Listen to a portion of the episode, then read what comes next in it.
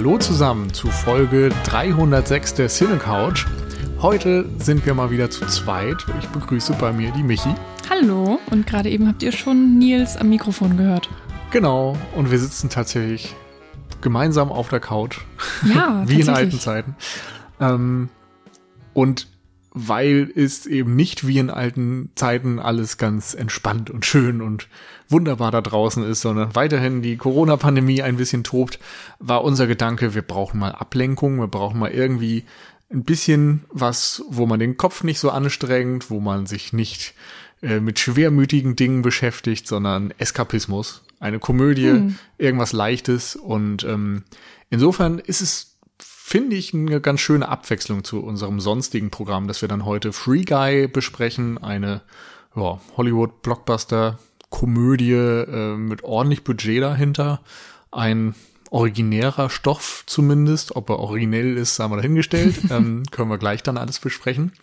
Aber es ist insofern mh, mm, ein Film, der so ein bisschen gegen den Trend steht, Fragezeichen, weil es eben kein großes Franchise ist, das dahinter steckt. Ähm, ja. Was, äh, was wusstest du über diesen Film im Vorfeld? Mm, also tatsächlich äh, hat er bei mir in der Firma so ein bisschen die Runde gemacht. Mm, das klingt, als hättet ihr den irgendwie illegal getauscht. ähm, das stimmt. Nee, der ähm, ist ja jetzt seit, ich weiß gar nicht, ab, seit wann der auf Netflix äh, ist. Gar nicht. Äh, nee, ist er natürlich nicht. Moment. Ich glaube, er war im Sommer geguckt? im Kino und äh, ist jetzt halt auf Disney Plus. Ah, das war's. Ich glaube, weil es eine Fox-Produktion war und Fox ja mittlerweile Teil von Disney ist. Hm, ja. Also jedenfalls war er irgendwann auf einem Streamingdienst und ähm, ich möchte betonen, dass ich nicht dafür bezahlt habe, sondern ein Gratis-Abo abgeschlossen habe, weil ich mich weigere, für Disney zu zahlen. Und ich habe auch nichts bezahlt, weil ich äh, durch dich den Film gesehen habe, mit dir, gestern zusammen. Naja, also einige Kollegen jedenfalls haben sich tatsächlich einfach so äh, im Kaffeeklatsch mehr oder weniger über diesen Film unterhalten und dann äh, war noch ein anderer Kollege, der den auch erwähnt hat und es war alles ähm, unabhängig voneinander. Und irgendwie habe ich mir das dann halt gemerkt, weil ich mich einfach so ein bisschen drüber gewundert hatte, wenn ähm, diverse Kollegen ganz unabhängig voneinander äh, über diesen Film reden und auch ähm, jetzt nicht überschwänglich begeistert sind, aber auf jeden Fall mehr als Interesse und Gutsein bekunden, dann, dann habe ich mir den so ein bisschen abgespeichert und dachte so, ach ja, okay, hm, ist ja ganz interessant. Da muss man da doch vielleicht ähm, mal irgendwie reingucken an einem entspannten Abend. Und gerade natürlich ähm, ich weiß, böses Wort, aber die Prämisse fand ich schon ganz spannend. Und das war eben auch das, was die anderen Kollegen so ein bisschen positiv hervorgehoben haben, dass es eben gut funktioniere. Und das ist auch tatsächlich was, mh, hm, ich versuche mich gerade an irgendwas zu erinnern, aber so richtig gesehen hat man das noch nicht. Also äh, kurz gesagt, die Prämisse ist ja, dass wir ähm, hier ein Film. Erstmal eine These. ja, genau. Einen Film haben, äh, der von einem Videospiel handelt und eben einer Figur in diesem Videospiel, also genauer gesagt ein NPC, ein non-playable Character, also eben eine komplett vom Computer oder eben dem Code geschriebenen Code ähm, generierte Figur, die eben nicht von einem Menschen gesteuert wird, sondern ein ähm, relativ geregeltes Eigenleben führt. Und ähm, da werden dann in diesem Film allerlei äh, Dinge mit angestellt, die diese Regeln dann irgendwann brechen und diese Figur entwickelt ein Eigenleben. Und natürlich gibt es immer mehr Einlauf der Videospielwelt in die Filme. Ähm, weiß nicht, zum Beispiel sowas wie Ready Player One und so weiter. Aber eben, dass wir hier einen NPC haben, als Hauptfigur dann ja tatsächlich auch noch, der dann mit richtigen Videospielern interagiert und wo sozusagen diese Welten kollidieren. Das hat mich angefixt auf jeden Fall. Hm? Also war auf jeden Fall auch was, warum ich den Film abgespeichert hatte und dachte, den kann man sich eben mal so entspannt auf dem Sonntag gut angucken. Ähm, der Trailer hat mich da angesprochen. Ich spiele ja auch ganz gerne Videospiele. Insofern passt das irgendwie und dann hat man zumindest einen Zugang dazu. Ähm, ich äh, muss aber dazu sagen, dass ich jetzt diese Prämisse im Nachhinein auch nicht wahnsinnig originell finde. Ähm, also es funktioniert gut zumindest am Anfang, macht Spaß. Aber für mich war es schon irgendwie etwas, was ich öfters gesehen habe. Also hat mich ein bisschen erinnert an zum Beispiel Lego Movie, so in, in diesem, ein, eine normale Figur, die irgendwo im Hintergrund agiert, wächst über sich hinaus. So der Aspekt ist da und auch diese zwei Ebenen von einmal die Lego-Welt und einmal die äußere Welt ist drin. Dann hast du so zuletzt diese Jumanji-Reboot-Filme gehabt, wo irgendwie auch Leute in ein Computerspiel gesogen werden oder ne, das klassische Tron-Prinzip im Grunde auch und dort dann ähm, interagieren müssen. Hier ist natürlich ein bisschen umgedreht, weil äh, die Figur halt ein NPC ist und kein Mensch, aber so die die künstliche Figur, die dann ein Eigenleben und eine Seele bekommt oder sowas, ist ja auch ein Trope, den man kennt. Also es ist irgendwie, es basiert schon auf sehr vielen Dingen, die man kennt, auch so mhm. das täglich grüßt ein Murmeltier. Paket, äh, dadurch, dass immer, wenn du stirbst, du von vorne anfängst und jeder Tag irgendwie der gleiche ist und so, ist da irgendwie auch so ein bisschen drin. Also es bedient sich bei sehr vielen bekannten Dingen, aber mixt die zumindest auf so eine Art und Weise, wie man sie in der Form noch nicht gesehen hat. Und ich glaube, dadurch funktioniert es ganz gut. Es ist irgendwie originell genug, aber auch generisch und bekannt genug. Für ja. so einen Mainstream-Film halt. Ja, genau. Ähm, war denn das auch das, was du vorher wusstest, bevor du den Film gesehen hast? Ja, ich kannte den Trailer und das war ja ungefähr das, was so im Trailer angedeutet war, ja, mhm. genau. Ähm, das wusste ich, das hat mich angefixt und hat am Anfang auch ziemlich gut funktioniert, muss ich sagen. Also ich habe noch so ein bisschen gefremdelt damit, dass es eben ein sehr CGI-lastiger Film ist. Ich weiß, dass ich am Anfang sagte, als diese Autoverfolgungsjagd, mit der der Film beginnt, gezeigt wurde, ähm, dass ich mich da halt immer wieder drauf einlassen muss, wenn die Kamera dann sonst wie sich dreht und äh, zwischendurch in die Zeitlupe geht und dann wieder beschleunigt und ähm, die so dermaßen präsentiert, dass das hier alles unrealistisch ist. Hm. Und das macht im Kontext ja natürlich hier noch mehr Sinn als jetzt bei anderen Superhelden-Comedy, sonst was Filmen, weil es eben ein Videospiel ist und im Videospiel geht sowas und wird sowas gerne gemacht. Aber ich habe halt gedacht, naja, so eine, so eine schöne, geerdete Action-Szene, wo ich das Gefühl habe, da fahren echt Leute, macht mir halt eigentlich mehr Spaß. Aber es ist schon hm. gut gelöst, es ist gut getrickst. Hm. Du siehst das Budget, funktioniert erstmal. Also nicht nur, was du gerade meintest, geht so eine Kamerafahrt in der Videospielwelt, sondern die sieht ja auch noch mal besonders künstlich aus und besonders ähm, unnatürlich äh, digital und verzerrt manchmal ja irgendwie auch. Mhm. Und gerade das ist natürlich auch was, was in diese Videospielwelt noch mal ähm, ähm, reinbuttert irgendwie. Mhm. Also dass man auch merkt, äh, wir sind hier wirklich in einer künstlichen Welt ja. und ähm, das wird ja auch immer wieder deutlich gemacht, wenn im Hintergrund ein Panzer lang fährt oder dann hast ja. du einen Helikopter, der auf irgendwas schießt, was vor ihm wegfährt und irgendwas brennt und alles ist vollkommen normal und wird, äh, mhm. wird einfach ignoriert. Aber das finde ich ist was anderes. Also da, da müssen wir nochmal trennen. Also dass im Hintergrund halt immer wieder so Elemente sind, ist ja super. Und dass mhm. Äh, du dort merkst, okay, es ist künstlich, okay. Mhm. Aber diese Kamerafahrt ist, finde ich, noch was anderes, weil ähm, die Stärke des Films ja eigentlich etwas ist, dass er dir Dinge zeigt, die du annehmen kannst, von denen du annehmen könntest, dass es die Realität sein könnte oder ja, dass die Action eben, finde ich, auch so funktionieren sollte, dass du ja mhm. irgendwie der folgen kannst und, und die als realistisch betrachten kannst oder zumindest irgendwie das Handwerk dahinter insofern wertschätzen kannst, dass du merkst, so die Martial Arts Leute haben tatsächlich gekämpft oder der Stuntman ist tatsächlich aus dem Flugzeug gesprungen oder solche mhm. Geschichten. Das ist eben viel beeindruckender, als wenn du siehst, ah, okay, da ist irgendein Typ an einem Seil vor einem Greenscreen gebaumelt und dann hast du das halt zusammengebaut. Mhm. Und so ähnlich ist es in dieser Action-Szene. Und das ist ja was, im Videospiel kannst du eben sehr, sehr einfach im Vergleich irgendwelche übertriebenen Dinge machen und die Kamera sonst wo positionieren, weil sie eben kein haptischer Charakter ist, weil du einfach mhm. sagst, du dich platzier die irgendwo. Fertig. Und im Film, wenn du dann, weiß ich nicht, da, da schätzt man dieses geerdete und dieses tatsächlich gedrehte auf eine andere Art und Weise, finde ich, oder mir geht's zumindest so. Und wenn es das aus einem Videospiel kopiert, diese, diese Künstlichkeit, die gleichzeitig aber nicht eins zu eins erreicht werden kann, weil eben doch dann dem, was du drehen kannst, Grenzen gesetzt sind, ist man schon in so einer fast merkwürdigen Situation, dass man nicht die Stärken des Videospiels komplett erreichen kann, aber eben auch nicht die Stärken des Films abdecken kann. Ja. Weißt du, was ich meine? Ja, ich verstehe total, was du meinst. Also ich habe da beim Schauen, es ist mir jetzt ehrlich gesagt nicht so unbedingt negativ oder positiv Mhm. aufgefallen. Ähm, Ist, glaube ich, auch so eine recht. Art Pet Peeve von mir. Also. naja, es gibt ja auch noch ähm, diverse andere Action-Szenen, jetzt nicht so wahnsinnig Mhm. viele, wenn man mal ehrlich ist. Ähm, auch so ein bisschen Combat-mäßigen Kram, wenn unsere Hauptfiguren dann auf irgendeinen Antagonisten treten und sie wollen an irgendwas ran und müssen dann irgendwelche so Security Guards ähm, niederstrecken und irgendwelche Hindernisse, die ihnen sonst so in den Weg gelegt werden äh, kommen immer mal wieder in, in ja, kleinen Momenten. Und da habe ich mir dann halt auch so gedacht, ja, das hätte man ja größer machen können. Also, weil wir sind ja in einem Videospiel und ähm, es ist dann natürlich die Frage, wie möchtest du dein Videospiel gestalten?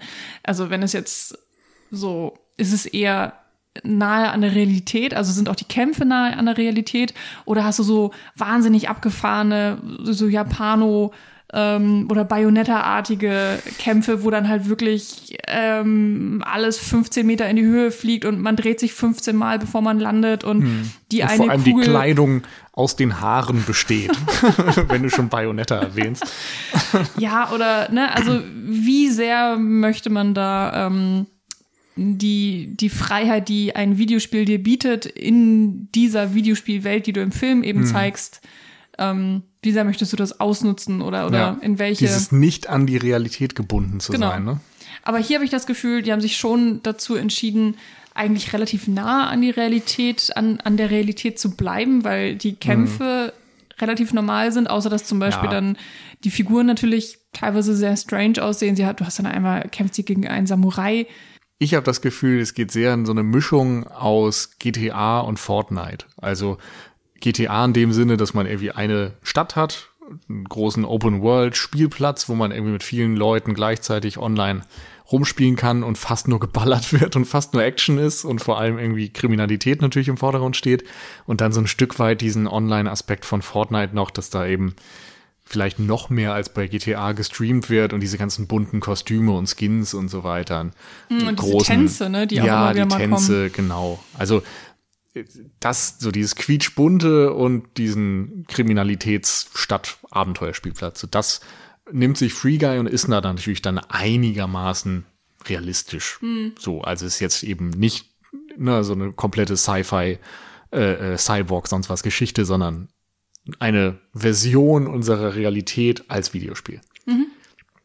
Und ähm, das finde ich gelingt dann auch recht gut. So, da kann ich dann auch eigentlich im Kontext gut nachvollziehen, dass man halt sagt, die Autoverfolgungsjagden und sonst was Action-Szenen bauen wir da halt so ein, dass sie realitätsnah sind, aber gleichzeitig mit Kamerafahrten, wie man sich vielleicht auch aus so einem Videospiel erwarten könnte. Ähm, und charmant finde ich auf jeden Fall, dass äh, viele Ideen nachvollziehbar sind für Leute, die spielen. Also, dass da ein NPC tatsächlich immer einen geregelten Gang hat, so seinen Tagesablauf von morgens bis abends, gewisse Tätigkeiten, immer das Gleiche erlebt, immer das Gleiche tut, seine Catchphrases hat, weil ihm halt irgendwie nur zwei Dialoge eingespeichert wurden und sowas. Das passt sehr gut und das dann im Hintergrund alles explodiert und er kaum darauf reagiert, ist eben auch was. Das kennt man als Videospieler sehr gut. Das ist alles nur Staffage, wenn da Passanten sind oder sie haben dann mal kurz drei Sekunden lang die einprogrammierte Reaktion auf irgendein Geschehen und gehen dann wieder zurück in ihren Loop und gehen ihrem geregelten Ja. Tagesablauf nach. Und das fand ich hat super funktioniert, sowohl diese ganzen ähm, grundsätzlichen Erzählungen als auch diese Idee dann im Hintergrund immer mal wieder so Bugs und Glitches und kleinere Missionen einzubauen im Grunde, die man so am Rande mitbekommt und wo man vielleicht Spaß dran hat, einfach nochmal Dinge zu entdecken. Ja, oder mh, wenn wir schon bei der Gestaltung der Welt sind, dann natürlich auch diese ganz, ganz vielen Schilder, die da sind. Also wenn da zum Beispiel ein Café ist und dann hat dieses Café ja ein Schild mit seinem Namen. Und ähm, so eine Art Schilder gibt's ja tausendfach in irgendwelchen Städten, aber logischerweise, weil wir uns hier ja in einer künstlichen Welt befinden, muss das natürlich alles ähm, von den Programmierern sozusagen gestaltet werden. Alles muss halt einen extra Namen bekommen. Und dadurch, dass hier nicht einfach, sagen wir jetzt einfach mal, New York abgebildet ist, sondern irgendwie so eine ja, erfundene Stadt oder eine, meistens ist es ja irgendwie angelehnt an irgendeine tatsächliche Stadt und so, aber halt abgeändert, Naja, und dann gibt es halt irgendwelche Schilder, die gar nicht richtig auffallen, aber wo man immer wieder merkt, dass es eben nicht die Realität ist, weil weil es einfach weirde Namen sind oder weil drauf aufmerksam gemacht wird. So, hier steht zwar Schrift, aber es ist eigentlich scheißegal, was hier steht. Hauptsache steht halt hier irgendwas. Ähm, jetzt versuche ich gerade krampfhaft mit dem Beispiel noch mich dran zu erinnern, aber ich weiß, dass zum Beispiel irgendwo, oh, wo war das denn? Ich glaube, eine Baustelle. Ich weiß ja, dass da irgendwo Bauzäune waren, wo irgendwas drauf stand. Ja, irgendwo stand halt bla bla bla, always tomorrow. Aber ich weiß nicht mehr, worauf das always tomorrow sich bezog. Aber Ich glaube im Grunde auf nichts und das war der Joke, oder? Das, ne, der Joke war halt, es ist halt immer morgen. So, es wird einfach nicht passieren, weil es halt immer morgen ist. Also, ja, okay. Für mich war das so komplett inhaltsleer. So dieses immer morgen ist so, ein, so eine Phrase, die in sich eigentlich keinen Sinn ergibt. Und darum wäre sie perfekt, um im Hintergrund irgendwas so zu benennen. So irgend so ein austauschbarer Kaffeename, so Coffee Diner wäre halt dann der Name von irgendeiner Kaffeekette oder so. Also das ist immer so das Offensichtlichste, was man sich denken kann, Genau. weil es halt ja nur der kleine Laden da im Hintergrund ist. Äh, Da hat man gar nicht die Zeit, sich jetzt irgendwie eine Backstory für die Franchise und sonst was auszudenken und sich irgendwelche Unternehmensnamen und Logos auszudenken. Sondern das Diner heißt dann einfach Diners Diner. Fertig. ich weiß auch gar nicht, wie die Bank heißt, in dem Guy arbeitet, aber zum, ja, ich meine, da fängt es ja schon an. Wahrscheinlich irgendwie Money Bank oder so. Ja. Also so das Offensichtlichste ist, äh, wäre eigentlich der perfekte Name dafür. Und ähm, in dem Moment, wo man das so abdeckt, ist es irgendwie auch eine sehr gelungene Parodie, finde ich. Und übrigens noch ein Beispiel, wo ich dachte, das hat mich daran erinnert, ähm, der, der Schwarzenegger-Film äh, Last Action Hero. Und das ist ja auch ein, eine äh, Geschichte, wo Leute in eine fiktive Welt kommen und dort die fiktiven Figuren feststellen, was, ich bin fiktiv, ich bin gar nicht echt. So, Stimmt. das ist ja auch wieder so eine äh, Variante, die Free Guy hier aufgreift. Als äh, Guy, wie er heißt, ist ja auch so ein Witz im Grunde. Guy Brush Threeboot kennt man noch aus Monkey Island, äh, der ja nur seinen Namen Guy Brush bekommen hat, weil das damals das Dateiformat war, guy.brush. Ähm, ist im Grunde ein perfekter ja, Token-Name, also einfach irgendwie so, ein, so ein random Ding ohne Charakter. Ähm, als er durch die Stadt geht und nicht realisiert, dass er fiktiv ist, muss ich so ein bisschen an Edgar Wright, äh, Shaun of the Dead denken, wo Simon Peck dann durch die Stadt läuft und nicht merkt, dass es eine Zombie-Apokalypse gibt. Also so Stimmt. inhaltlich habe ich das Gefühl, ganz oft findest du so gewisse Referenzen, als dann Guy die Sonnenbrille nimmt und feststellt, so damit sieht er auf einmal den Blick anders, ist es im Grunde They Live von Carpenter, wo die Sonnenbrille dann diese äh, subversiven Alien-Botschaften äh, aufdeckt. Also es ist ein Film, der sehr viel ähm, übernimmt, sehr viel Inspiration hat, sich auch, glaube ich, bei ganz guten Dingen bedient und die irgendwie in so einen neuen Kontext mischt und zumindest am Anfang trotzdem frisch genug ist, um irgendwie mich zumindest bei der Stange zu halten. Problematisch wird es dann, finde ich, so auf die Dauer. Es gibt ja noch eine andere Ebene, das ist quasi so die Ebene in der Realität, dass dort ähm, zwei Designer, ein junger Mann, eine junge Frau, äh, für so eine böse Mega-Firma arbeiten, die dieses Spiel eben designt hat. Und eigentlich haben sie halt ein total tolles Spieldesign, waren so die Indie-Developer. Und ähm, die böse Mega-Corporation hat ihnen im Grunde die Idee geklaut und in diesem Spiel verwurstet und sie können es nicht beweisen und sind darum arm und äh, ja, irgendwie so ein bisschen gezwungen, entweder dort weiter geknechtet zu werden oder halt irgendwie arm äh, irgendwas anderes zu tun. Genau. Also die beiden heißen, beiden heißen, meine Güte, Keys, gespielt von Joey Keery und Millie, gespielt von Jodie Comer. Com, Comer, irgendwie so. Äh, Guy ist natürlich Ryan Reynolds. Also ich glaube, das weiß eigentlich jeder, weil natürlich er auch so das große Aushängeschild für diesen Film ist. Ähm, genau, aber die eben genannten kriegen auch relativ viel Zeit innerhalb dieses Films. Ähm, ist aber es ist so ein bisschen, es ist so ein bisschen der B-Plot, aber irgendwann nimmt er natürlich auch über und gewinnt an, an ähm, Wichtigkeit. Ja. Ähm, Also dieser Inciting Incident, der Guy aus seinem Trott rauskommen lässt, ist ja die Begegnung mit mhm. Millie, beziehungsweise Millies ähm, Avatar im Spiel. Äh, sie wiederum diejenige, die ihn designt hat und dadurch, äh, ja, gerät er halt durch diese Begegnung mit seiner Schöpferin quasi oder der, dem Schöpfer, wie auch immer, äh, aus seinem Trott raus. Mhm, und also ja, streng genommen halt, glaube ich, Keys ja, designt oder so, aber ja, ich, ist ja auch. Es gibt da eine Verbindung. Ja, ja. und ähm, bis dahin hat mir der Film relativ viel Spaß gemacht und dann springt es eben immer mehr dahin, dass auf einmal diese Geschichte von den Indie-Developern mehr Raum gewinnt und zusätzlich dann noch so eine Love Story zwischen dem Avatar von Millie und Guy. Und ich muss sagen, das hat emotional für mich leider gar nicht funktioniert. Ja. Äh, nee, also für mich auch nicht, aber äh, auf einer komödiantischen Ebene hat es irgendwie ein bisschen funktioniert. Also ich habe das auch, ich konnte das halt die ganze Zeit nicht ernst nehmen. Vielleicht, weil ich eben genau wusste oder weil man auch als Zuschauer mhm. genau weiß, dass er eben ein NPC ist und ähm, sie ein, ein, ein Avatar, also auch nicht eine, eine richtige Person. Und natürlich weiß er das nicht. Und für ihn, es ist ja so geschrieben, als soll es für ihn so die eine große wahre Liebe sein und mhm. Seelenverwandtschaft und bla bla bla.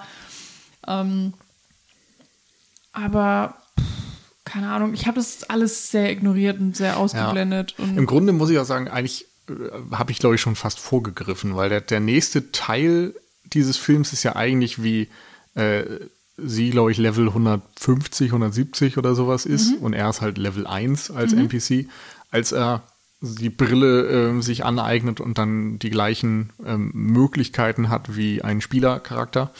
Und ähm, sie sagt ihm ja, ja, komm zurück, wenn du irgendwie Level 150 bist oder so. 100. Oder Level 100, ja.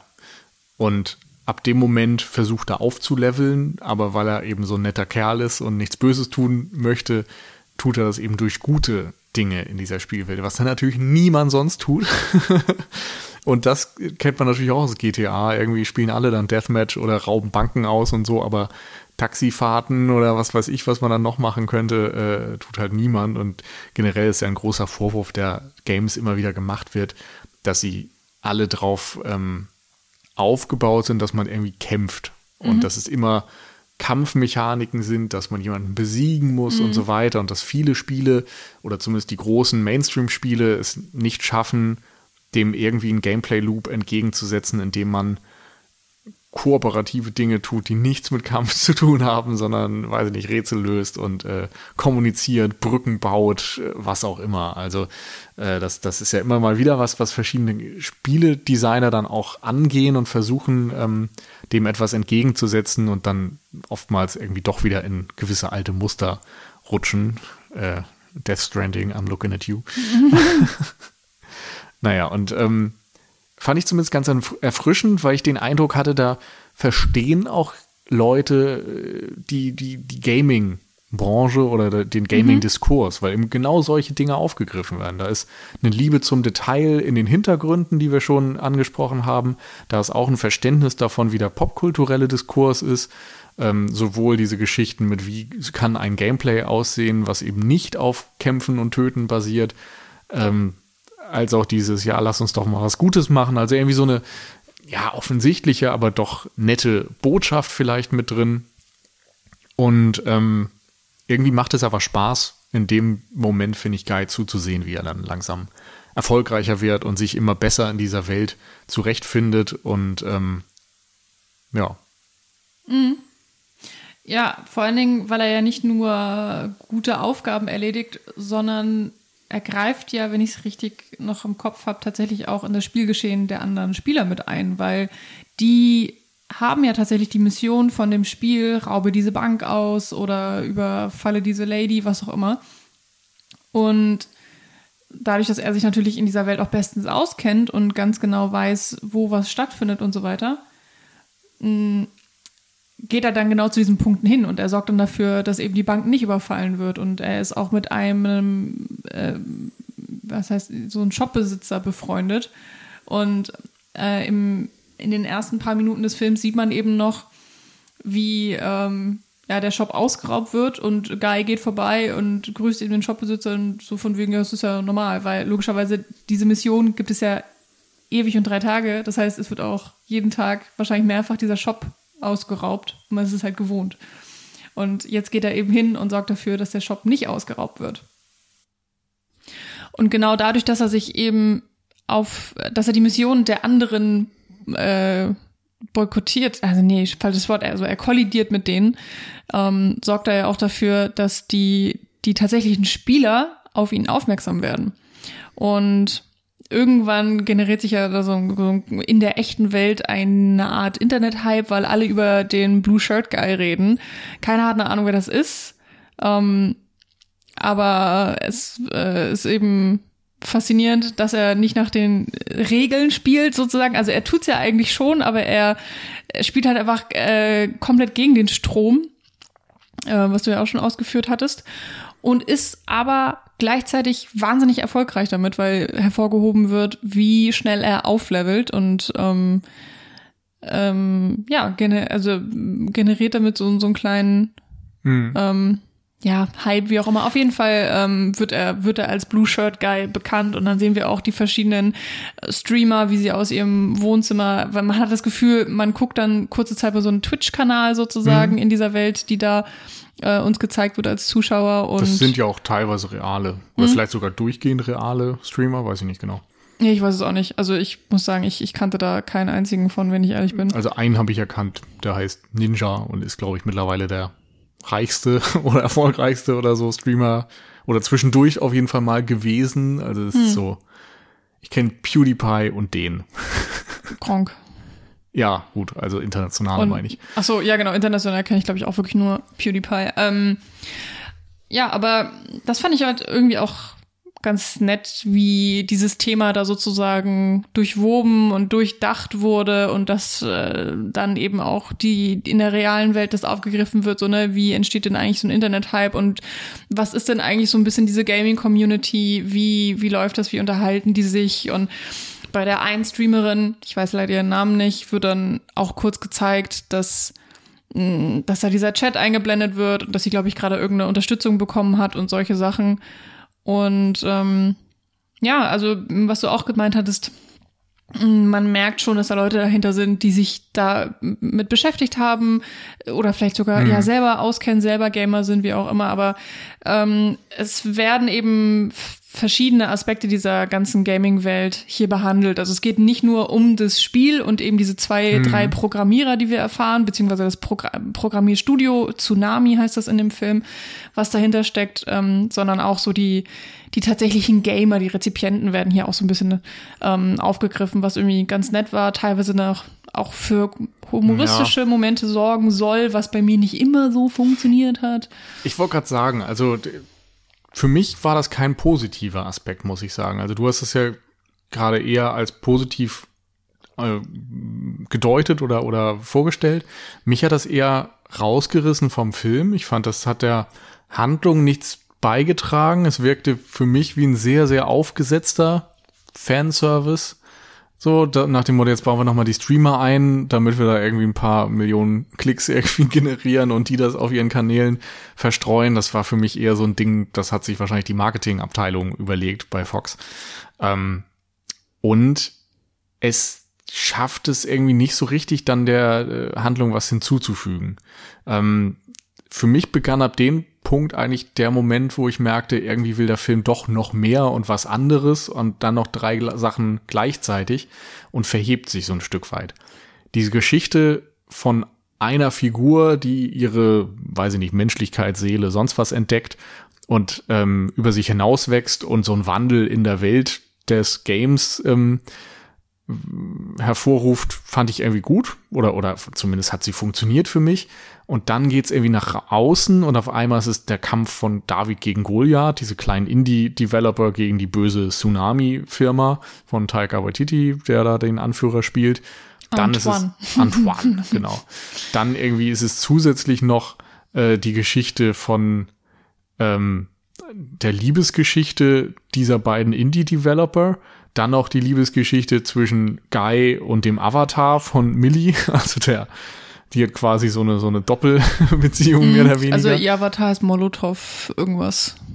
Und dann ist es irgendwie so eine, einerseits diese persönliche Geschichte von Guy und die Revolution in der Gaming-Welt und die Revolution in der Realität, die Gaming betrifft und dann noch die Beziehung einerseits und die andere Beziehung andererseits und dann noch irgendwie, lass uns doch mal netter sein in Spielen und lass uns doch mal weniger kämpfen. Und da zerfasert es dann einerseits und wird eben auch so ein bisschen sehr äh, moralinsauer, weiß ich nicht. Also ich, ich hätte das irgendwie, glaube ich, in dem Moment ein bisschen besser gefunden, sich auf ein Ding zu konzentrieren. Wenn man sich die Vorbilder anguckt, die ich ja auch schon genannt habe, machen viele das halt so. So, da ist dann ja eine Idee drin und, und nicht 15.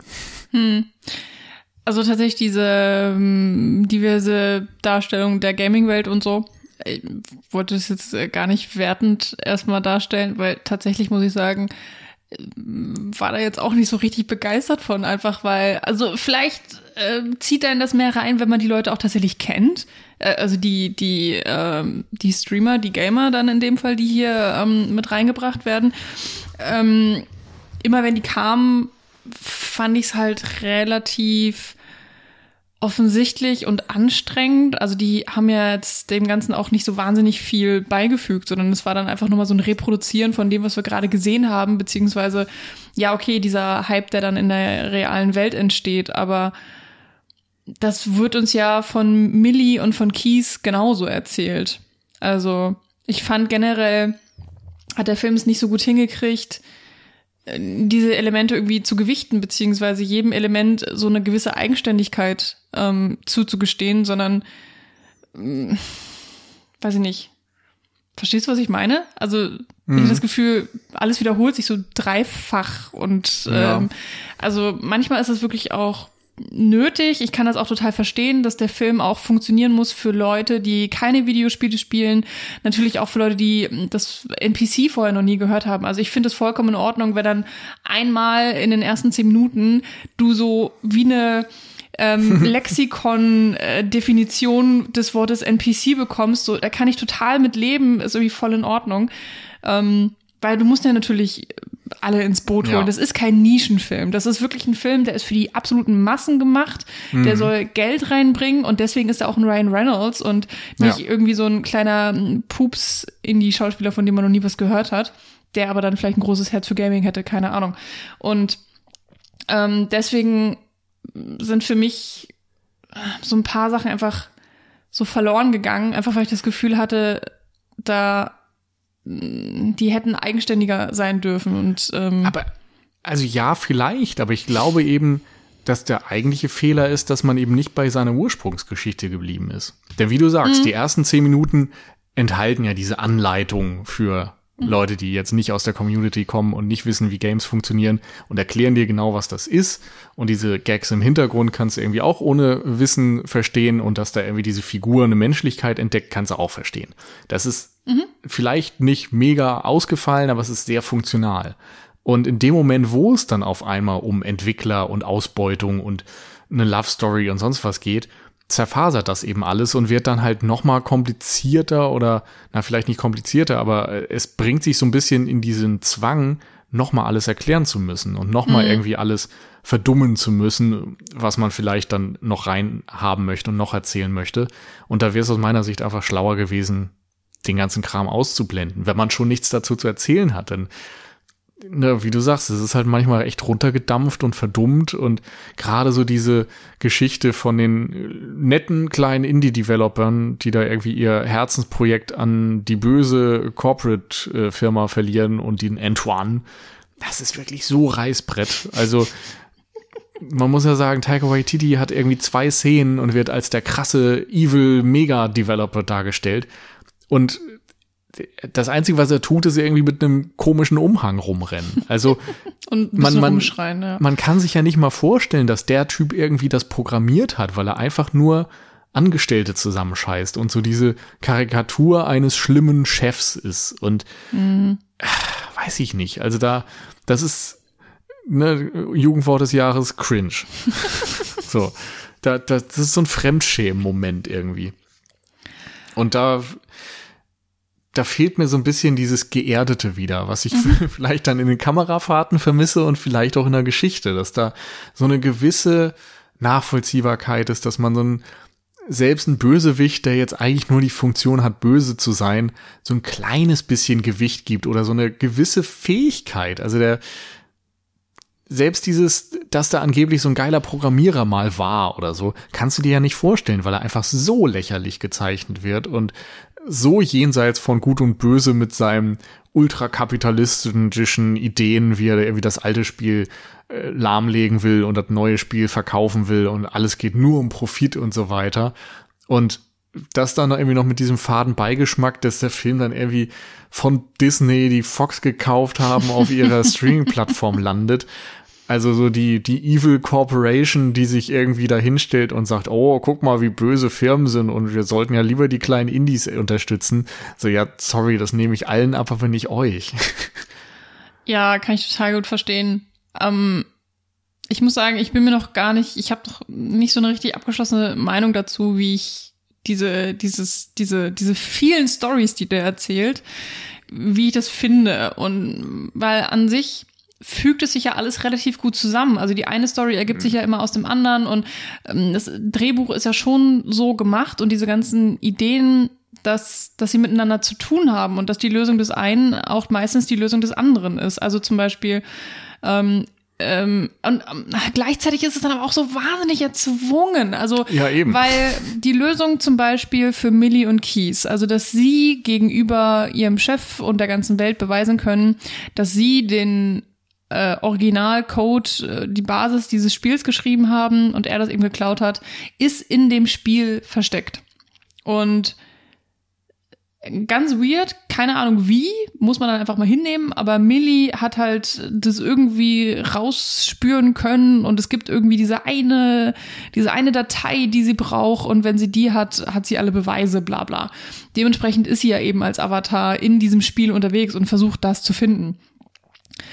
Was halt irgendwie auch das sind so Sachen, die nimmt man dann halt hin, weil man denkt, okay, der Film will das so und und und logischerweise ermöglicht uns das ja auch, dass, dass Millie als Avatar in dieser Welt rumläuft und wir das dann alles wahrnehmen können und dann hat sie die Interaktion mit ähm, Guy und so weiter. Natürlich in der echten Welt würde man sagen, ja, pf, man geht halt in den Urschleim dieses Codes und guckt sich den halt an und so findet man das, aber halt nicht als, dass man als Avatar, der in der Welt rumläuft, die ja sowieso limitiert ist. Also, hä, das macht also gar keinen Sinn.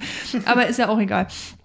Und ähm, da wäre ich noch irgendwie voll mitgegangen, aber dann kommt halt so ein ganz weirder Countdown ins Spiel, weil dann gesagt wird, äh, dass Free City 2, also die Welt, in der Guy lebt und so weiter, in der wir uns die ganze Zeit bewegen, das Spiel heißt Free City. Ähm, es ist eben so eine Art GTA-Abklatsch dann halt, eine so eine riesengroße äh, Welt, ähm, Stadt.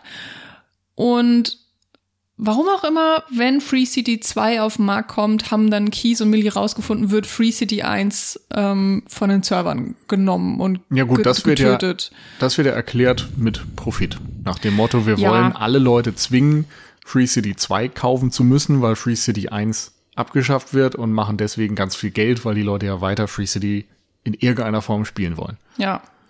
Aber das dann halt trotzdem dann so ein ganz weirder, also als ob das wirklich eine Strategie ist, die Ja, das meine ich eben mit diesem ähm, übertriebenen, Ja. parodistischen Evil Corp-Dings. Also, Genau. dass niemand so krank dumm sein kann oder so gierig und sonst was und so.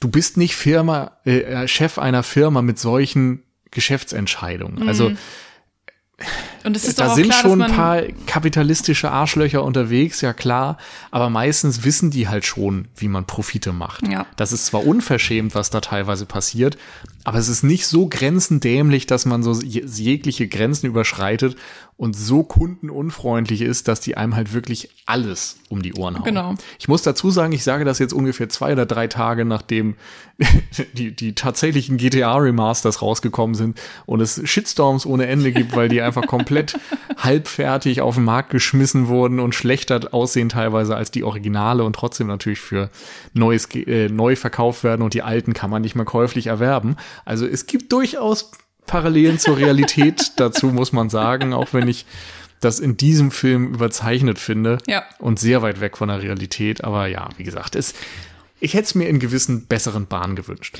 Genau. Und wie gesagt, man, also in der Realität ist es abstrus und selbst für eine Komödie alles sehr übertrieben. Warum wird's gemacht? Weil es halt ein gutes Werkzeug ist, weil dann hast du irgendwie diesen komischen Counter und kannst sagen, in zwei, drei Tagen existiert das Spiel nicht mehr. Uiuiui, das ist ja schrecklich, weil dann existiert Guy nicht mehr. Aber das ist ja unsere großartig kreierte AI, was auch immer. Also er entwickelt dann ja so ein Eigenleben und das ist dann für Millie und Keys der Beweis, dass sie eben diese ähm, neue Form der künstlichen Intelligenz in Form eines lernenden, eigens interagierenden NPCs erschaffen haben. Ähm, und dann auch noch dieses, oh, jetzt haben wir ja nur noch zwei oder drei Tage Zeit, um die versteckte Welt in unserer Welt äh, zu entdecken. Genau, also die. Codefragmente im Grunde, die sie selbst programmiert haben, die Antoine geklaut hat, um daraus Free City zu bauen, Genau. angeblich. die ähm, hier ähm, in dem Film eben dann tatsächlich noch als, als Welt äh, tatsächlich haptisch dargestellt werden. Also am Ende des Uh, Spoiler, ja, Entschuldigung. Wer hätte gedacht, dass sie tatsächlich die Welt finden? Aber ja, da geht dann irgendwie so ein Schirm weg und dann sieht man da halt diese mehr oder weniger grüne Insel, die dann da auftaucht. So, ja. Und das ist das ist halt also nicht nur irgendwie so nervig, viel zu doll und, und alles, äh, es ist ja noch nicht mal parodistisch, es ist irgendwie einfach nur ah, voll über die Stränge geschlagen und dann Ja. auch noch so diese, diese erzwungenen Mechanismen, um irgendwie so im Drehbuch Druck aufzubauen und irgendwie äh, so, ah, die Hauptfiguren müssen sich jetzt noch mal mehr anstrengen, um dies und das und jenes zu erreichen. Und also das hat mich wirklich, wirklich genervt, weil ich das Gefühl hatte, ja, jemand kennt die Mechaniken und Werkzeuge, wie man halt äh, ein gutes Drehbuch schreibt, aber hier ist es irgendwie fast schon so ein bisschen halbherzig benutzt und einfach nur so, ah ja, wir haben halt einen Countdown und dann wird das schon. So, weil, und der, der reicht. Also wenn wir einen Countdown haben, dann, dann, dann ist automatisch Spannung da. Und das, Ja. also sehr übertrieben gesagt, sorry, ich möchte es auch niemandem hier, also Nee, aber auf die Füße treten. Ich, ich finde, du hast da einen Punkt. Ähm, das Problem aus meiner Sicht ist, dass wir haben ja eingangs gesagt, die Welt, die aufgebaut wird und die erklärt wird, ähm, fühlt sich dadurch irgendwie ganz gut an, dass man nachvollziehen kann, dass dort jemand Videospiele kennt und einigermaßen verstanden hat, wie da die Mechanismen sind und was da passiert und so weiter. Zumindest jetzt auf einer oberflächlichen, komödiantischen Art und Weise. Natürlich ist das jetzt nicht ne, detailgenau eine Simulation oder sonst was oder ein, ein perfektes Abbild davon, wie Spiele funktionieren, aber es ist sehr funktional. Und dann kommen wir irgendwann an einen Punkt, wo du das Gefühl hast, das macht alles keinen Sinn mehr. So dieses ganze Server-Reset und dann ist da irgendwie ein gewisser Teil des Codes auf einmal wieder zurückgesetzt und andere nicht. Und ähm, diese ganzen Regeln, was ein Spieler in dieser Welt kann und was irgendwie auch ähm, die NPCs können und was Guy kann und so weiter, das wird dann irgendwann alles im Minutentakt nochmal umgeändert und gebrochen und so weiter. Also wie viel Kontrolle ähm, Antoine angeblich über dieses Spiel hat, so dass man da irgendwie im Spiel nur bedingt Kontrolle hat und Dinge tun kann, wird am Anfang so als Strohmann aufgebaut. Und irgendwann treffen sie sich dann irgendwie auf einer Demo in Free City und sprechen darüber mit allen NPCs, was man denn jetzt mal machen könnte. Und niemandem fällt es auf, während angeblich Millionen Spieler in diesem Spiel online sind und äh, ihre Mission machen und keine NPCs sind da. Und es ist alles so nicht mehr nachvollziehbar innerhalb dieser Welt, die uns da erklärt worden ist. Es, es muss ja nicht im Sinne von, ähm, wie Spiele normalerweise funktionieren, Sinn machen. Aber wie du halt auch sagtest, dass so eine Entwicklerin irgendwie den Code sucht, indem sie als, als, als Spieler, als Avatar in der Welt unterwegs ist, macht zwar keinen Sinn, wenn es mir so erklärt wird, nehme ich es aber erstmal hin. Aber ich nehme es halt nicht mehr hin, wenn es dann irgendwann heißt, ja, ist übrigens doch ganz anders. Und ja, oh, jetzt kann er doch irgendwie eine Waffe und ein Laserschwert und sonst was hier mit in die Welt bringen. Und jetzt kann er noch dies und das. Und jetzt geht noch was anderes. Und jetzt bauen wir irgendwie, äh, machen wir einen Server kaputt und es sorgt einfach nur dafür, dass irgendeine Brücke verpixelt wird. Das war mein so. Highlight, ganz Ah. ehrlich. Also, wenn es die, die dümmste Logik aller Zeiten, so Filmlogik. Man, also, man kann ja wirklich sich sehr lange über verschiedene Filmlogiken ähm, streiten und wer zum Beispiel mal bei, äh, hier, wie hieß das noch, die Cinema Smash Brothers ähm, mit ihren ähm, diese Streitgespräche und man Mhm. musste für Sachen argumentieren und irgendeine Frage, war das, hatte das Jan sogar damals, als er teilgenommen hat? War, weiß ich, was ist deine liebste Filmlogik oder so? Filmlogikfehler, wie auch immer. Und das ist wirklich großartig. Du hast einen Mann mit einer Axt in einem Serverraum und er zerhackt die Server und eigentlich erwartet man, ja gut, dann ist halt alles tot, schwarz, weil ohne Server kein Spiel. Aber nein, wie du sagtest, äh, die Auswirkung ist tatsächlich, dass wie in so einem Kartenhaus alles nach und nach zusammenfällt und natürlich dienlicherweise genau in die Richtung, in die unser Hauptprotagonist rennt. Also er rennt gen Norden, das heißt, die Stadt fängt im Süden an, sich zu zerstören und äh, geht dann so ganz langsam Richtung Norden Ja. ähm, dann zu. Und man muss halt sehr viel von genau diesen Dingen akzeptieren und ich, ich finde, Vor es ist allem- halt zu viel. Ja, vor allem, weil ich mir halt denke, es wird dir erzählt, dass diese, ähm, diese Guy KI quasi und, und überhaupt die Codefragmente und so, die sind in dem Moment weg, wo das Spiel abgeschaltet wird und äh, Free City 2 erscheint. Aber es wäre halt gespeichert, es wäre auf den Servern gespeichert. Das ist, das muss ja da irgendwo sein. Und im Grunde wird das dann noch dadurch verifiziert, dass es dann am Ende durch eine Axt im Serverraum äh, zerstört werden kann. Aber dann ergibt halt die andere Prämisse, die uns erzählt wurde, keinen Sinn mehr. Und ach, weiß ich nicht. Klar, du hast ja recht, ne? Logik ist äh, so eine Sache, aber am Ende landen wir zumindest ja immer bei dieser Suspension of Disbelief, dass du, wenn du einen Film schaust, bereit bist, deine, ähm, deine Realität quasi zu erweitern, dass du bereit bist, Dinge zu akzeptieren, die du im normalen Leben nicht akzeptieren würdest, weil du dich, weil du in eine Welt eintauchst, weil du die Regeln dieser Welt akzeptierst und nur wenn gegen diese Regeln, die dort etabliert worden sind, verstoßen wird, stört es dich. Nehmen wir das Beispiel Laserschwert. Laserschwert an sich macht eigentlich überhaupt keinen Sinn. Also diese, diese Art und Weise, wie da Licht gebündelt werden soll in Form eines Ach so, Schwertes und du kannst ja. gegeneinander schlagen mit Licht und so weiter. Alles physikalisch kompletter Schwachsinn. Ist dir aber völlig egal, weil innerhalb dieser Welt hast du halt ein Schwert, das irgendwie Ja. Licht aus Licht geformt ist oder aus einem Kristall oder was weiß ich. Ist okay. Nur wenn dagegen verstoßen wird und auf einmal Laser anders funktionieren würden in dieser Welt und auf einmal das Regelwerk, was uns beigebracht wurde, gebrochen wird durch irgendwelche hanebüchenen Sachen.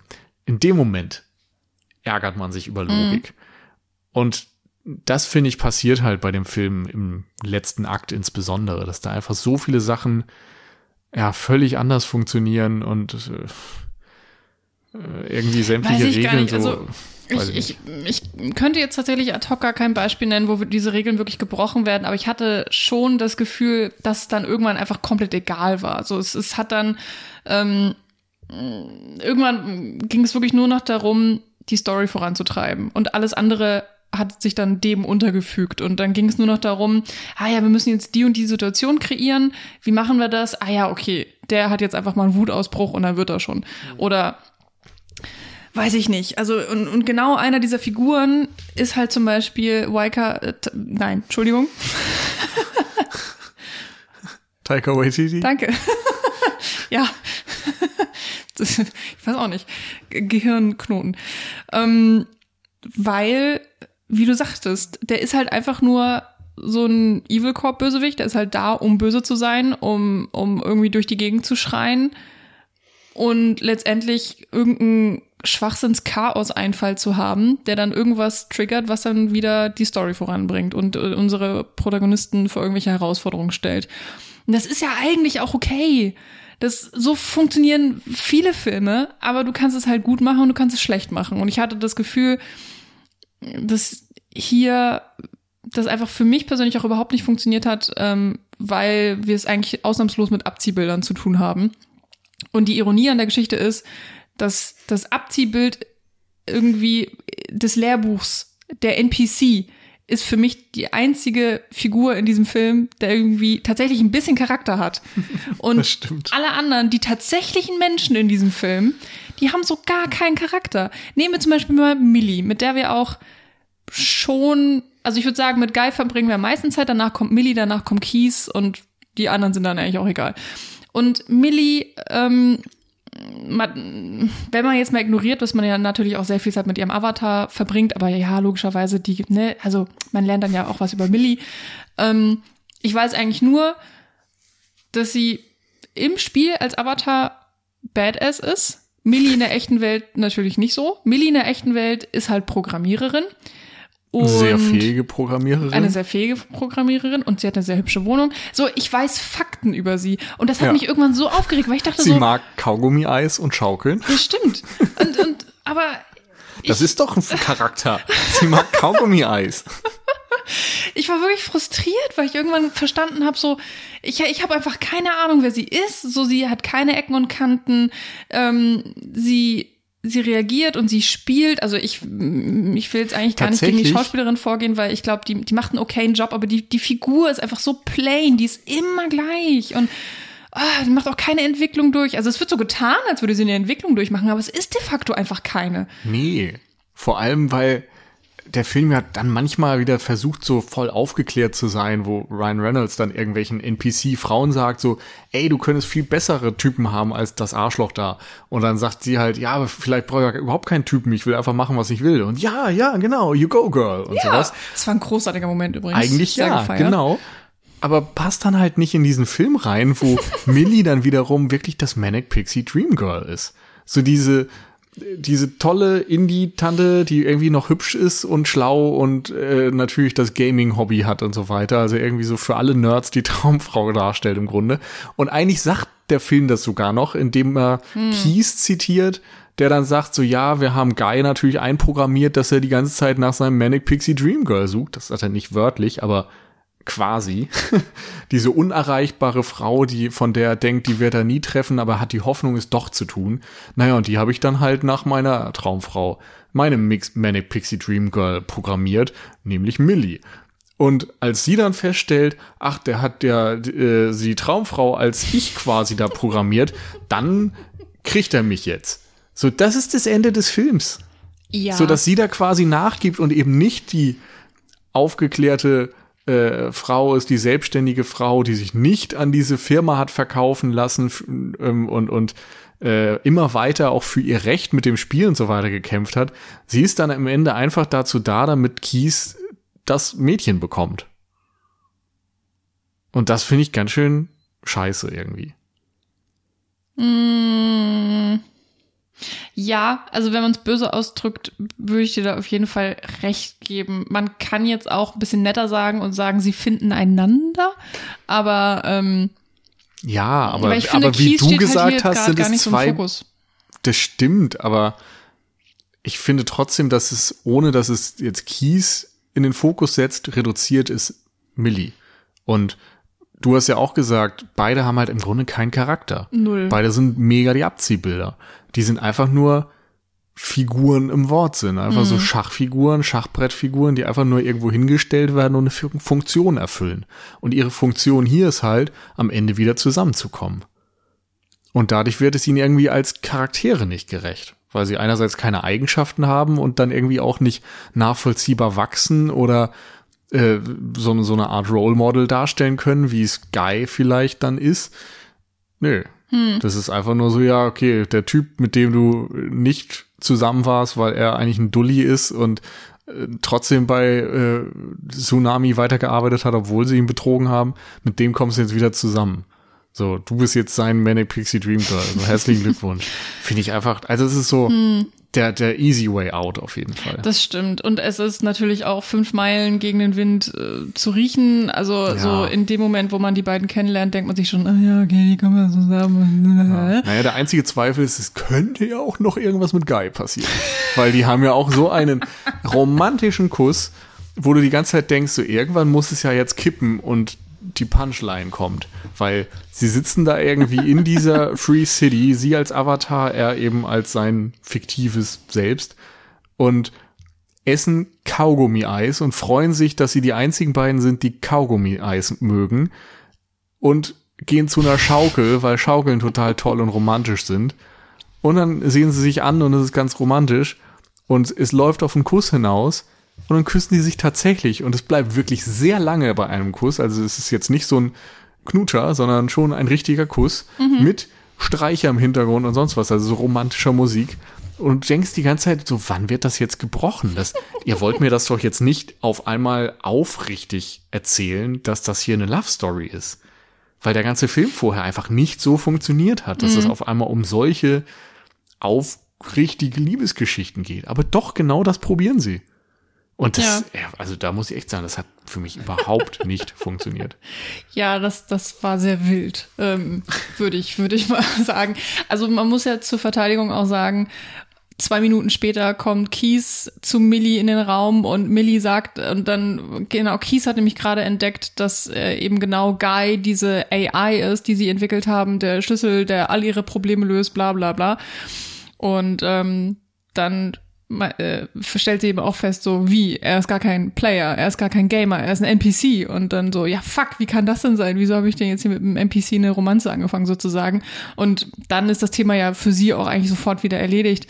Es ist natürlich für Guy tatsächlich eine Romanze und insofern kann ich, also die versuchen da halt diesen, diesen merkwürdigen Spagat hinzukriegen, weil man natürlich auch Guy als echten Menschen irgendwie darstellen möchte. Also man möchte, dass der Zuschauer eine Bindung mit ihm eingeht.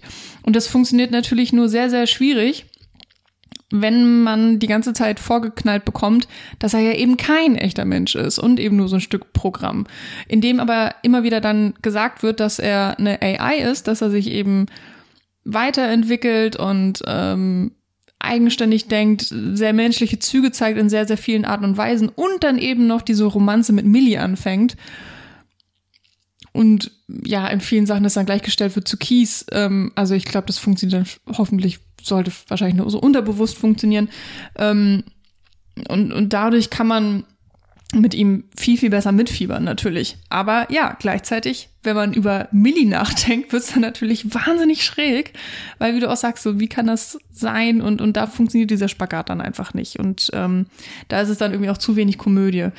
Und ähm, zu der Romanze von Millie und Keys finde ich halt, ist das eine Sache, die eigentlich auf dem Papier betrachtet erstmal gut klingt. So, du hast diese zwei Menschen, die nicht zueinander finden können, die diese unerfüllte Liebe haben oder so, oder Keys jedenfalls, der ihr da irgendwie so ein bisschen hinterher schmachtet.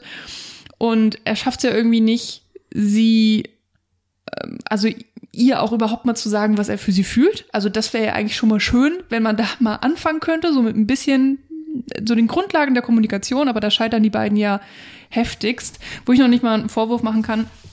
Weil ich meine, das haben wir, glaube ich, alle in irgendeiner Art und Weise schon mal erlebt, dass man jetzt einer anderen Person nicht hundertprozentig seine Gefühle erzählen konnte, mhm. sei es romantischer Natur oder was auch immer. Ist ja halt manchmal einfach so. Ist ja okay. Und haben wir auch schon keine Ahnung, wie viele Filme drüber gesehen. Ist auch alles okay. Und dass dann eben gesagt wird, ähm, so in der hypothetischen Erfindung dieses Films, ja, wie bringen wir die beiden denn zusammen?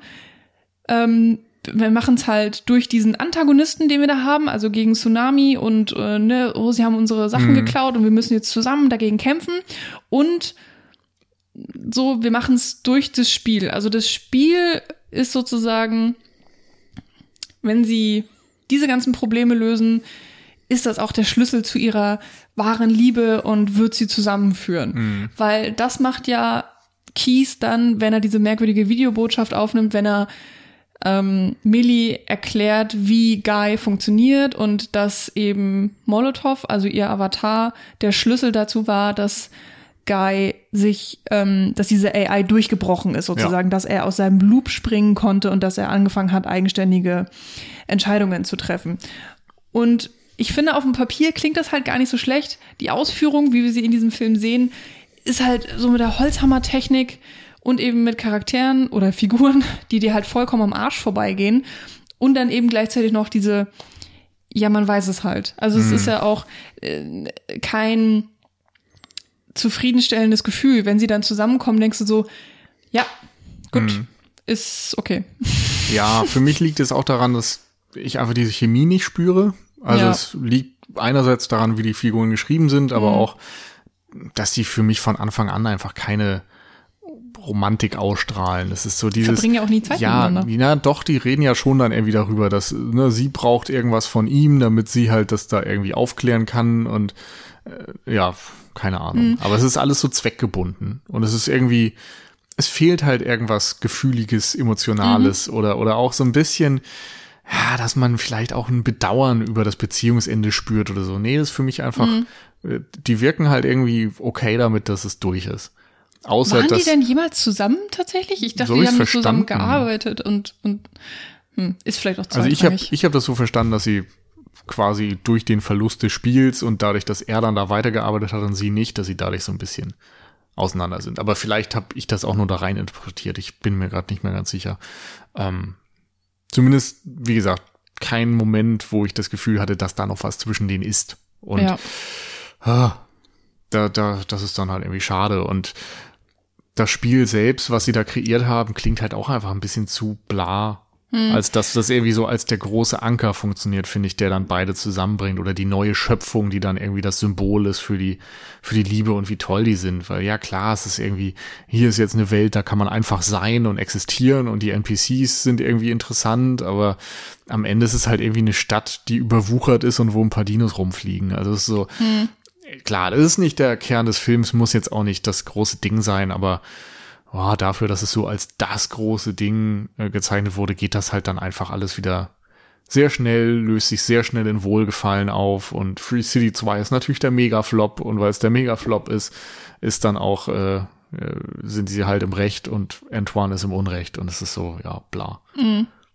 Ähm, ich gehe da gerne auch gleich drauf ein. Ich hatte nur eine kurze Sache noch, die ich zwischenhaken will zu Million Keys, weil ich meinte das tatsächlich wörtlich so. Die sind, die haben nie Szenen zusammen. Also die sind selbst wenn die miteinander reden, an verschiedenen Orten total oft. Also die telefonieren öfters ja, aber ja mal nicht miteinander. die ganze Zeit, die sind ja schon nee, auch mal im gleichen Zeit. Apartment. Ja. Also darum meine ich. Also ja. da ist halt schon, auch wenn sie dann mal gemeinsam in einem Raum sind oder so, ist halt nix. Genau. Ja. Ich meine aber trotzdem, es ist natürlich, ja. wenn du immer wieder zwei Figuren nicht an einem Ort hast, also die interagieren, aber sind eben getrennt miteinander, oder solche Sachen wie, ganz oft siehst du ja dann irgendwie auch ja, aber du kannst äh, auch in Einsamkeit oder, oder alleine ein Verlangen darstellen mhm. oder das, was fehlt oder dass du zögerst, jemanden anzurufen und es aber eigentlich willst oder so. Das sind ja alles so, so kleine mhm. Sachen, die man darstellen kann. Ja. Und das ist da nicht. Ja. So, die schreiben halt eine SMS und fertig. So. ja. da, da, ist einfach, ja, ja, da fehlt was. Und ja, das, das fehlt so. auf Drehbuchebene und das fehlt aber auch, wenn sie dann in einem Raum sind oder wenn sie interagieren. Da ist es halt einfach irgendwie so ein bisschen Banter und so ein bisschen dies, das. Aber hm. Ich weiß nicht, vielleicht ist das auch einfach diese moderne Hollywood-Schule. Das sagt man ja auch immer diesen Filmen aktuell so nach, dass sie alle so ohne Sex und Romantik auskommen. Also, dass da einfach äh, kein Feuer drin ist. Hm. Ja, kann echt sein. Also, ne, vielleicht ist es wirklich dieses Ding von wegen, die Leute wissen, wie Filme funktionieren, die Leute wissen, wir haben hier ein Mädchen und ein Junge, die Leute wissen, sie kommen am Ende zusammen und dann geben wir ihnen einfach genau mhm. das ohne Feuerwerk drumrum, weil ja, äh, warum? warum auch. Ja. Ah, nee, aber, aber ich stelle das jetzt mal wirklich als ja, Frage. Also wie kann das denn sein? Also warum, warum gibt man sich damit zufrieden, drauf zu verzichten und sagen, ja, ist jetzt halt so. Also das, das kann doch eigentlich kein Publikum der Welt gut finden, nee. dass das nicht da nachvollziehbare Emotionen gibt hm. oder nachvollziehbare Romanzen oder irgendwas, was so ein bisschen eine Attraktion abbildet. Hm. Denn das konnte Hollywood ja. Ja, auf jeden Fall.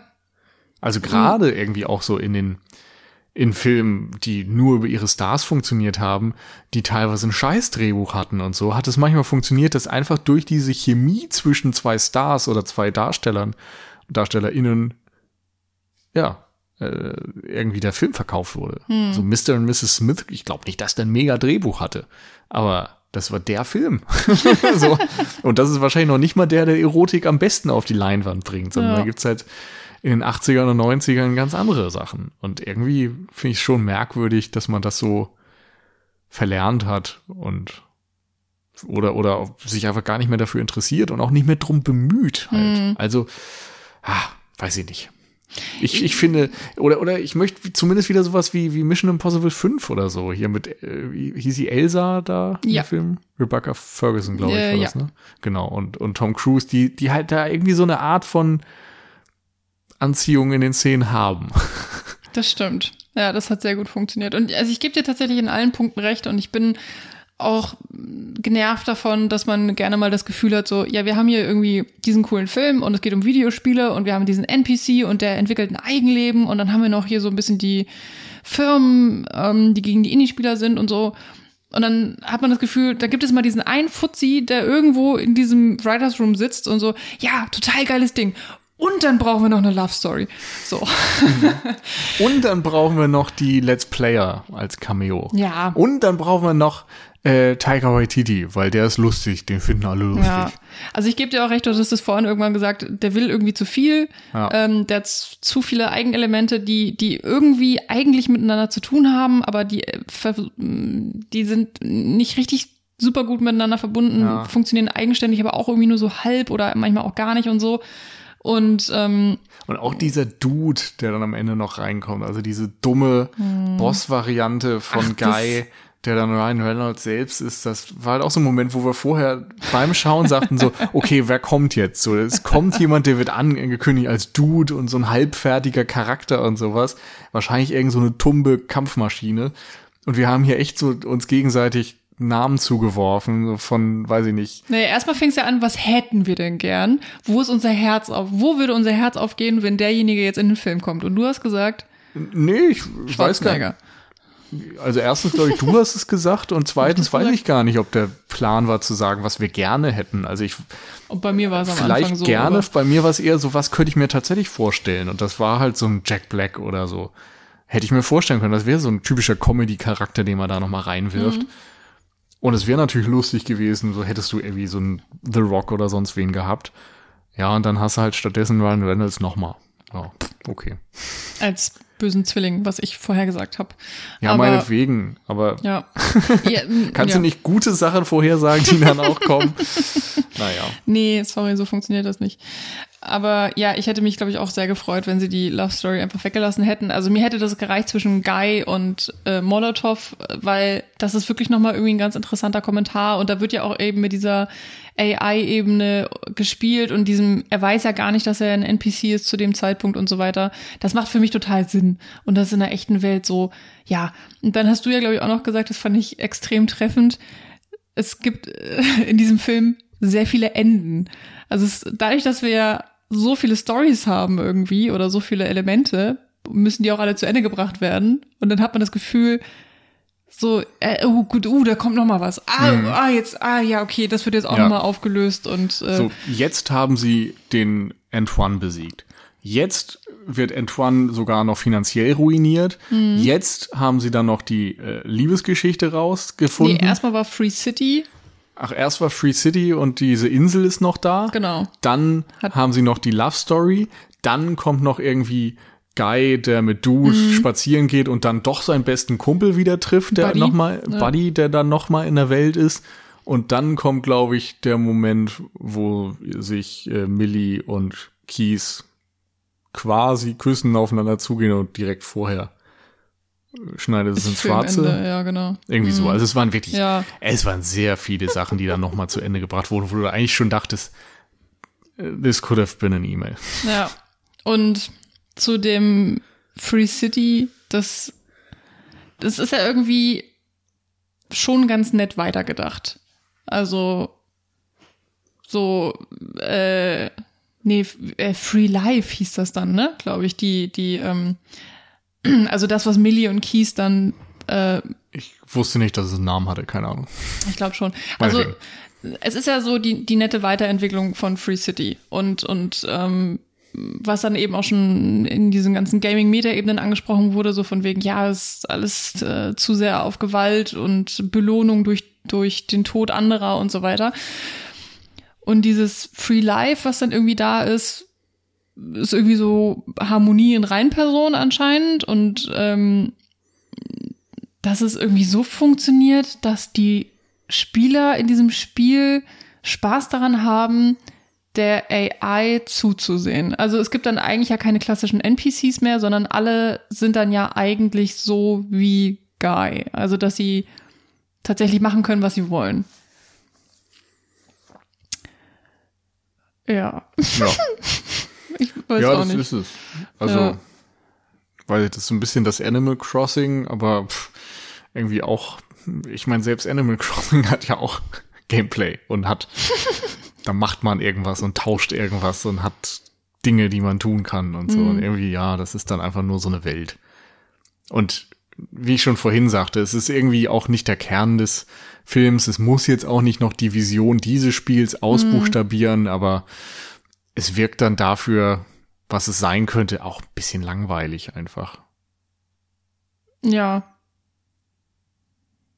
Ja, das und, kommt und dafür, so also, ja, vor, wie gesagt, da muss ich jetzt auch gar nicht viel haben, weil das ist für mich nicht der Kern des Films. Ich muss da nicht ewig noch erklärt bekommen oder sehen, was das alles ist. Aber dafür, dass es so als das große Ding gefeiert wird, dass irgendwie die Spitze der Kreativität ist und es ist irgendwie noch dieser AI-Code drin und es ist das Paradies auf Erden und die NPCs fühlen sich da so wohl und sie sind alle so glücklich, dass es funktioniert hat und haben noch Millionen von Spielern.